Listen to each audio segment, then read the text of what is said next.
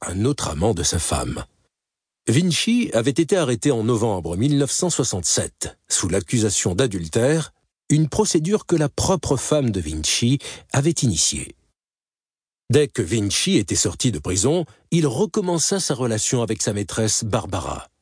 Quelle ne fut pas la surprise des enquêteurs d'apprendre que Barbara était aussi la maîtresse des trois frères Vinci, Giovanni, Salvatore et Francesco. Les policiers décidèrent d'enquêter sur les déclarations de Stefano Mele et lui demandèrent de revenir au commissariat le lendemain. Salvatore Vinci le jour suivant, le 23 août 1968, après avoir dit aux enquêteurs qu'il considérait les amants de sa femme comme de possibles suspects, Mele surprit tout le monde en avouant spontanément avoir tué sa femme et Antonio Lobianco avec l'aide de Salvatore Vinci. Durant ses aveux, Mele déclara que puisque sa femme et son fils n'étaient toujours pas rentrés le soir du meurtre, vers 23h20 le 21 août au soir, il était sorti pour aller à leur recherche. Il avait fini par se rendre sur la place principale du village de Lastra Signa. Il rencontra alors Salvatore Vinci qui lui déclara que Barbara s'était rendue au cinéma avec Antonio Lobianco et son fils. Salvatore en profita pour sermonner Stefano, lui reprochant l'infidélité continuelle de sa femme et lui conseillant de mettre fin à cette situation embarrassante pour tout le monde. C'était un comble que l'un des amants reproche au mari l'infidélité de sa femme. Salvatore avait avec lui une petite arme, et les deux hommes se décidèrent à partir à la recherche de Barbara ensemble, bien décidés à lui faire entendre raison.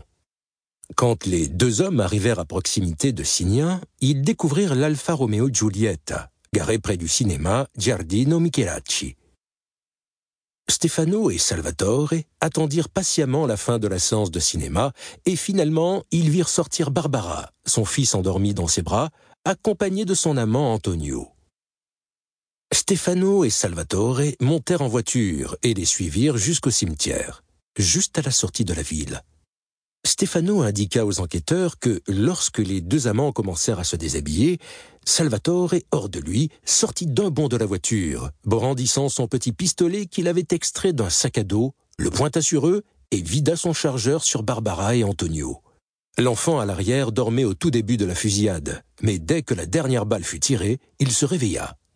Alors que Stefano revenait vers la voiture de Salvatore, il lui avoua qu'il les avait tués. Les deux hommes prirent leur véhicule jusqu'au pont de Signa, et ils se débarrassèrent du pistolet dans la rivière. Peu de temps après, ils étaient de retour chez lui. Stefano termina ses aveux en déclarant j'ai tué ma femme et son amant car je n'en pouvais plus d'être continuellement humilié par ses infidélités. Ma femme me trompait depuis des années avec de nombreux hommes, et cela faisait quelques mois que j'avais pris la décision de ne plus accepter cette situation. La déclaration de Stefano laissait les enquêteurs plutôt sceptiques. La plus grande invraisemblance dans sa déclaration concernait son propre fils. Il oubliait de mentionner si son fils l'avait reconnu et comment son fils avait fini par se retrouver devant une ferme en pleine nuit. Malgré cela, Stefano fut arrêté immédiatement et les accusations officielles furent entérinées. Le lendemain, le 24 août 1968, la police se mit en vain à la recherche de l'arme du crime. Un enquêteur interrogea Stefano au sujet de l'arme, et Stefano changea rapidement sa version des faits. Au lieu de jeter le pistolet dans la rivière, il déclarait maintenant avoir rendu l'arme à Salvatore. Malgré cela, quelques heures après, Stefano se rétracta intégralement. Il changeait une nouvelle fois de version. Il déclarait maintenant que le coupable était Francesco Vinci, le frère de Salvatore. Pendant les trois jours qui suivirent, Stefano changea plusieurs fois de version, déclarant à la police plusieurs versions du crime, toutes plus invraisemblables les unes que les autres. Deux ans après le double meurtre, Stefano Mele fut reconnu seul coupable de ces meurtres par la justice italienne. Condamné à 14 années de prison au cours d'un procès bâclé, le jugement reconnaissait malgré tout à Stefano l'excuse du crime passionnel, Stefano ayant commis ce double crime sous l'emprise d'un coup de folie.